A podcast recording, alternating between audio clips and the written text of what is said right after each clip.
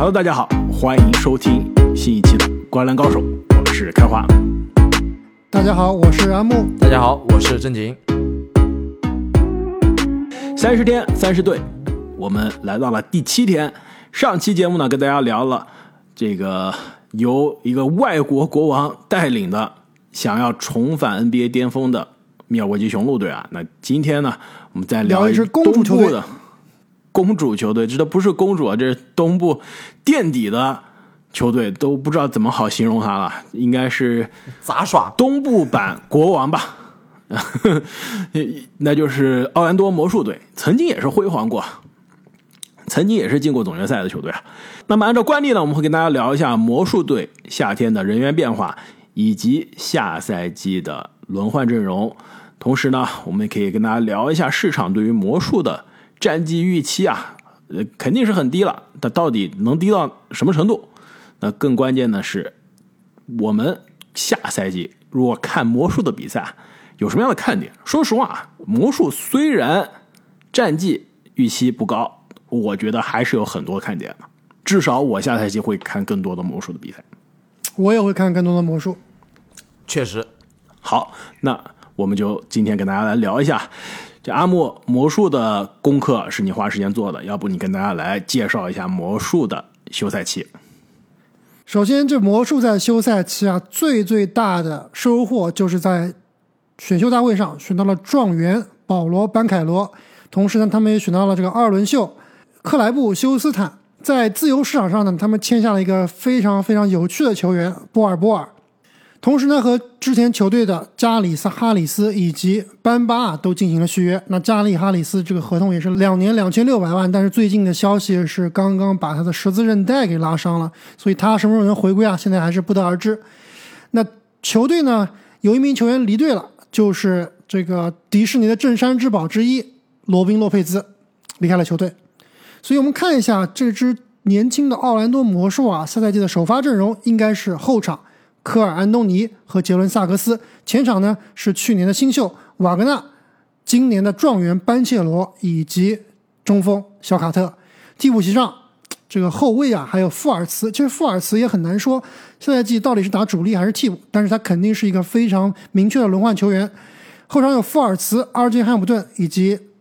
如果能够伤愈回来的加里哈里斯，前场呢？泰伦斯罗斯、波尔波尔、楚马奥基基、班巴、大瓦格纳，以及现在不知道在干什么的埃塞克，他到底还会不会打篮球？我们也不得而知。他现在已经变变成一个这个政治人物了。对，非常的奇怪这个球员。打球救不了美国人。所以我们看一下，最后看一下拉斯维加斯给奥兰多魔术的战绩预期啊，是二十五点五个胜场。最后呢，排到了东部第十四名。在我这里，我觉得这个胜二十五点五都有点过多了。我先说啊，我觉得下赛季魔术只能赢二十三场比赛，但是确实是能排到东部的倒数第二，因为有个球队比他还要烂。没错，我也是基本一样，二十四胜左右，东部倒数第二。我也非常同意啊，东部倒数第二的这个排名啊，因为下赛季应该不出意外，东部最差的两支球队现在应该已经锁定了。但是魔术啊，我觉得是可以赢二十五场的。去年你别忘了，魔术是赢了二十二场比赛。你说魔术夏天缺了谁？就缺了罗宾洛佩兹。有加上一个状元，有前状元健康回归，对吧？也有去年受伤缺席很久的萨格斯，现在这个精神满满的，下赛季回来了。说不定埃塞克。打球又能救美国人，又回来了，所以球队其实只缺掉一个上赛季打替补的老将罗宾洛佩兹小洛，回来的可是年轻人，而且是天才天赋满满的年轻人啊！那球队从去年二十二胜的基础上多赢三场比赛，不夸张吧？但是你要看一下跟他同时竞争这个末端的几支球队啊，有一支球队去年可能跟他战绩差不多啊，今年肯定会比他更强，对吧？那其他的一些争夺季后赛的球队肯定是比他要战绩更好的，所以他其实面对的这些东部球队的挑战还是比较强的。虽然说可能比去年的实力啊略微有点增强，但是大家都变强了呀，是不是？另外一点就是，虽然我很同意开化，这个魔术队的阵容真的是深的可怕，但是呢，能打的很多，特别能打的没有。而且也是我的一个看点之一啊，就是魔术队的前后场核心到底是谁？就没有核心，这支球队永远对，会很永远都是对乱枪打鸟。就状元后场的核心真的到底是富尔茨还是萨克斯？前场的核心到底是瓦格纳还是班凯罗？而且除了这几个人之外，虎视眈眈的还有很多，小小篮球家呀，对吧？都在虎视眈眈。奥基基，对呀、呃，奥基基可能真不行，而且啊，这这就别了吧。确定之后，他们才好去制定战术，才好去打。所以说，对这支队伍来说啊，他们其实是处在一个野蛮生长的状态啊，就是对这些球员来说，既幸运也不幸。而且这些球员你要上位，需要的不仅仅是球技，对他们都是一个非常强的竞争关系的，都是为了那你们就不拿下一懂了还要有领袖气质。现在，现在这些科技公司非常内卷的科技公司都怎么搞啊？赛马，我公司内部赛马，同一个项目让两个团队去做，你们谁做得好，谁上位，谁加薪，谁升职，这样就大家的生产力上来了，对吧？团队开始内卷了，公司效益变好了。虽然听上去很糟糕，是吧？很没有人性，很残酷说实话，大家也很很残酷，但是嗯的确就是这样的。现在这群年轻人，你要是让大家随便打，哎，战绩无所谓，估计战绩还真的就不行了。现在就是属于你今天打的不好，比如说小小篮球家，我今天比如说十一投两中了，明天很可能就是福尔茨出手比我多，上场时间比我多了。我就心里面会有这个压力的。同样，前场也是一样，我中锋位置也是一样，谁打得好谁上。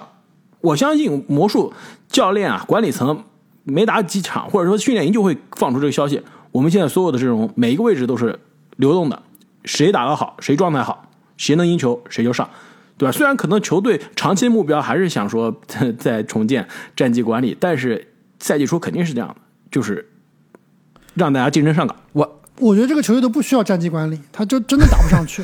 就像刚刚郑宁所说，其实我很同意啊，就他这个确实人员深度很深，但是球员和球员的差距真的不大。特别是刚刚郑宁说了后场，科尔诺尼、杰伦萨格斯和富尔茨三个人，我觉得水平基本上是很类似的，没有说哪个人一定比哪个强，谁都可以上位。而且其实你看富富尔斯年龄也不大呀，对吧？谁都有可能是未来这支球队的基石之一。我觉得这个我们这个讨论特别好。刚刚开花，呃，你提到了这个竞争上岗，完美的对应了我对他的第二个看点，就是 你如果我是魔术队的实教教练啊，我肯定要做一个实验，就是他们的阵容可以排出两套，一套死亡五小，一套死亡五大，特别有意思。死亡五小就是安东尼、萨克斯、福尔茨、汉普顿和泰伦斯·罗斯。然后死亡五大是波尔波尔、班凯罗、瓦格纳、艾塞克和班巴，或者是卡特。而且你别说，这两套阵容真的还都能打的。你第一套阵容不行，第一套阵容必须得个大一点，第一套泰伦斯阵容五打五跟打不了的。对对你要是第一套阵容让班凯罗打五，呃，瓦格纳打四，我觉得还真是可以打，这完全可以打。的确啊，我去年笔记中对于魔术队啊，当时写的第一点就是全联盟最迷的轮换。今年这照搬继续用，而且我要改的话，就是改的是依然是全联盟最迷的轮换，而且比上赛季还要迷，对吧？本来对，这但是上赛季就很迷了，加上班克罗之后，真的不知道怎么用了。而且其实他两个球员的续约我是看不太懂的。加里哈里斯，你续他干啥？是不是？你知道吗？他就是想签下加里哈里斯，让他卖打出来一点身价卖掉，就跟呃，从某种程度上说，跟那年活塞签杰雷米格兰特一样。那格兰特肯定是更优质的资产，也更贵了。就是说，我知道你是个三 D 的水平，你来，我给你打出机会，然后我把你卖了。结果你看。他打出机会，打出水数据了，卖的价格也很低，对吧？你魔术你也不看一看，你加里哈里斯是什么样的水平，你对啊，就让他打出来了。三万有点太贵了。是的，所以现在再加上非常不幸的受伤啊，那真的这魔术这笔交易、这笔买卖应该是彻底的凉了。而且我觉得他那个班巴的签约是不是也有类似的考虑啊？我总感觉班巴并不是在这个球队好像未来的舰队思路里面的一个球员。没错，其实上赛季魔术我已经看了很多场比赛了，因为这里面有很多年轻人嘛，而且很多数据刷子，我还是挺喜欢看这一个这些年轻人的比赛的。但是，比如说班巴贼能刷比，如说班巴，对，但是班巴已经是跟小卡特的这个争夺战已经输了。小卡特首发中锋位置应该是稳的，班巴上赛季很多时候是去客串大前，但是真的就是除了刷数据，其他都不太行。我一直认为班巴会在夏天被球队交易走，结果居然是续约了。这点是让我有点意外的。其实球队完全是可以把班巴啊交易走的。那其实同理呢，后卫的这个位置上，迟早我觉得球队也需要个交代。萨格斯、科尔安东尼、福尔茨三个人现在要竞争两个后卫的位置，但是这三个人啊，你们有没有觉得都适合打都是一啊打空位？都是打一，对，科安东尼不用说了，打二呢身材基本上被对面虐。萨格斯呢，其实大学打一的，其实有打二的身材，但他真的是打一让他的浪费了，他打二的浪。费。对他打一，其实他的这些这个优点都能发挥，打二真的是浪费了。福尔茨一个道理，其实打一更好，而且他传球视野，呃，这个组织的天赋啊，真的可能是在这三个人中还是更高嘛的那个。对，所以这三个人应该都打一才更好。球队必须是在未来，把这三个人中至少要交易走两个才行。另外呢，就是瓦格纳和班凯罗了。其实瓦格纳上赛季作为一个新秀啊，已经打的是非常高效的一个赛季了。我之前在十大的节目中，也是可以说有些超前乐观呢，把他放在了小前锋排名的这荣誉提名第十五名，就是因为他作为一个新秀啊，效率非常的高，而且他属于是什么样？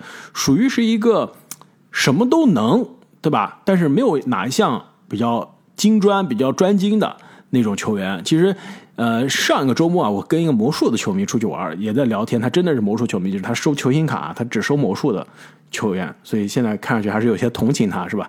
但是我就跟他聊到这个瓦格纳，说瓦格纳到底未来是什么样一个呃风格呢？我说想了半天，真的很难给他找模板。我说。虽然就是打法不太像啊，但是有可能成为米德尔顿这样的，就是我什么样都行，但是呢，哪点特别突出很难。就米道伦到最后就是我硬解强嘛，得分这个爆炸性比较强嘛，除了这之外，其实没有特别强的点了。有可能是的，但是他作为真的是这真的是魔术球迷，他提了一个模板，我觉得还挺有意思的。他说是会不会成为一个白人版的鲁迪盖伊？就身体天赋肯定不是鲁迪盖伊那种身体天赋啊，但就是。职业生涯的这种呃轨迹和他的这个风格会是比较像，就是哎，你看他这个集锦，看他这个数据，哎，能是一个不错的球员，甚至有明星的潜质，但是真的总缺了那一两下这个球星需要的那种感觉。所以相比之下，我觉得瓦格纳跟班凯罗相比，肯定这个竞争球队是把更多的重心和资源会交给班凯罗的。没错啊，这个班凯罗确实是这个球队下赛季最大的看点，而且自从切特受伤之后啊，他这个下赛季拿到最佳新秀的概率是越来越大。其实他在这个夏季联赛啊，场均二十分的这个水平已经能看得出来，他是对得起这个状元签的。虽然说命中率有点低啊，但是。这个打法真的是非常全面，是有能看出来是个球星的影子，有点像当年的这个卡梅隆·安东尼啊。所以我还是比较同意刚刚开花所说的，球队的发展重心应该是会完全倾斜到班凯罗身上，那瓦格纳很有可能就会变成一个辅佐的角色了。其实也更适合他，对吧？也更适合他的这个风格。对，其实班凯罗啊，为什么我觉得更加是球队中心呢？就是。他不仅是打法更有明星相，更关键是他场下有没有感觉像是今年三个就头部三大这个新秀中更成熟、更有明星相，就接受采访啊、上播客啊、谈吐啊、言语啊，我觉得都是更加成熟，已经感觉是已经有在联盟打了一两年的那种感觉了。对，而且感觉有一定的那种明星的距离感。就如果那天开花你在那个 NBA 商店里面是看到班凯罗啊，他估计都不见得会跟你合影了。对，基甘穆雷就是吧，过来还跟我合影了。对。那么另外一个看点啊，对于魔术就是球队历史上之前选了两次状元，这两个状元呢，说实话选的都是改变球队命运了。九二年选了奥尼尔，奥尼尔虽然最终是走了，去了湖人，但是还是带队进了总决赛。零四年选了霍华德，虽然霍华德最终也是走了，也是去了湖人啊，但也是带队进了总决赛，对吧？今年球队基本上也差不多隔了差不多时刻，又抽到状元签了。那我觉得湖人球迷开心了，对，很快班凯罗去是不是湖人了。而且去湖人都拿冠军啊，是不是？呃，去，但是这个魔兽第一次去湖人是没拿冠军，是后来二进攻拿冠军了。所以现在我就想着说，按照这个惯例啊，是不是湖人球迷要开心，但是魔术球迷也可以开心啊？这这几年已经是联盟的这种鱼腩球队，未来给我保送一次总决赛总决赛不亏，一点不亏。对，但是说实话，班凯罗的水平跟奥尼尔，咱不提奥尼尔，奥尼尔这个差太远了。太难了，太远了。你跟霍华德比都差的太远太远了。可以比比特克格鲁，对，尼尔森可以的。那你这个地板也太低了。特克格鲁这已经是非常低的地板了，就对于一个状元来说，对吧？对，特克格鲁应该是瓦格纳所，哎，没错，一个辅佐型的。但是就算如此啊，就算下赛季这个班凯罗确实是最佳新秀的热门人选，而且我也会觉得他会打得非常的不错，但是我总感觉这个球员怎么说，有点过于成不了大型，了，是吧？就上线全明星只能这样了。那么下赛季我们对于奥兰多魔术的看点啊，就聊完了。正经，魔术的老板是做什么的？我其实现在我还真的想不出来。其实之前几期可能，比如像雄鹿啊，大家聊的比较多了。开拓者最近也是老板在新闻中啊都比较了解。魔术老板，你现在让我想，我一时半会儿真想不出来他干啥呢。对，我知道大家其实前面球队的分析大家都不想听了，就想听我讲老板的故事了。致富经，先说有没有什么千金，老板千金怎么样？没看没查到，好吧？查阿木，不此人我们这是致富经，我们这是财经节目，你这怎么变成非诚勿扰了？时尚节目，时尚节目。这个魔术队的老板他也是一个家族啊、跟这个这个巴斯家族啊，这个什么家族比较类似啊，叫做德沃斯家族。现任的这个老板呢叫丹德沃斯，那其实比较有名，或者是说更更长期的一个老板是上一任的，叫做里奇德沃斯。呃，在奥兰多啊，是一个历史非常非常悠久的家族。就是他本人的名字啊，可能没什么人听过，但是啊，他当年创立的一家公司，以及这家公司对世界商业模式所带来的影响，大家肯定都多多少少听过。啊，我知道了，应该是跟他们这个球馆名字非常非常有关系的，对吧？啊原来是他们呀！对，大名鼎鼎的安利公司，就是我安利你那个安利，对吧？这种直销这种模式啊，以及它这个变味的那个品种啊，其实都对世界产生了这个非常深远的影响。就是这哥们儿和几个朋友创立的。那我知道了，这个家族肯定忽悠人的能力非常强，天天给你打鸡血。那那太符合我刚刚说的这个竞争上岗了，对不对？对，如果教练管理层搞不定，直接让他们家族的人，对吧？以他忽悠他们这些底下员工的这几套，对吧？给他们打个鸡血，讲个成功学，大家卷起来，竞争上岗，撸起袖子就要干了，哇！那魔术队下赛季战绩这不是二十五胜了，这要冲着对五十五胜去了。对，好好给班凯罗上上成功学。从前有一个球员，他姓奥，叫奥尼尔。听懂掌声。还有姓霍叫霍华德，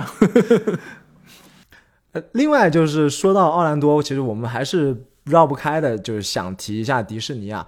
其实最近我有去一个朋友家玩，我发现这个朋友啊，就是我现实生活中见到的洛佩兹兄弟，他们家全是这个迪士尼的各种各样的公仔、玩具、纪念品，就有一玻璃柜的那种小黄鸭什么的那种小公仔。其实下次啊，我他们这家人每年各种节日，其实大部分时候都去的是迪士尼。下次其实有机会啊，我真的很想跟这种资深玩家一起去一次迪士尼，感受一下这种对，看看他们玩的跟我们这种这种去凑对热闹到底有这种游客什么区别？对这个区别，，我我很好奇，这能有什么区别吗？就像比如说正经，，不都是坐你过山车跟吗？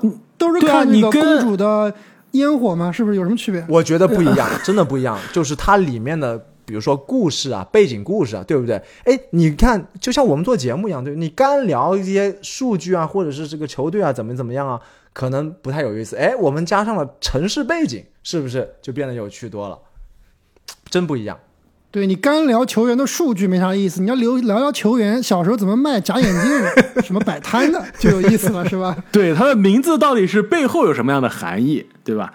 但是我觉得，我还是觉得迪士尼，你这过山车能有能讲出什么历史故事，对吧？嗯这基本上这人造的景点，真的，那你我表示怀疑。这你你还，与其跟他们去迪士尼，还不如跟我一起出去露营。那这个不如让听众朋友们决定吧。如果希望我去迪士尼，并并且呢带回来一些照片发到洗米团的，那就在我们的节目底下留言，或者是加入洗米团，用实际行动支持我。众筹正经去这个迪士尼坐过山车，坐过山车，这听起来有点傻。旋转木马，哎有一说一啊，就我跟开花其实已经是部分的爆照了，对吧？但是我看最近评论里面有非常多的球迷留言想看阿木啊，阿木你什么时候洗米团爆个照？我要保持神秘，不到关键时刻不露面。那么本期我们关于奥兰多魔术啊，就聊到这里了。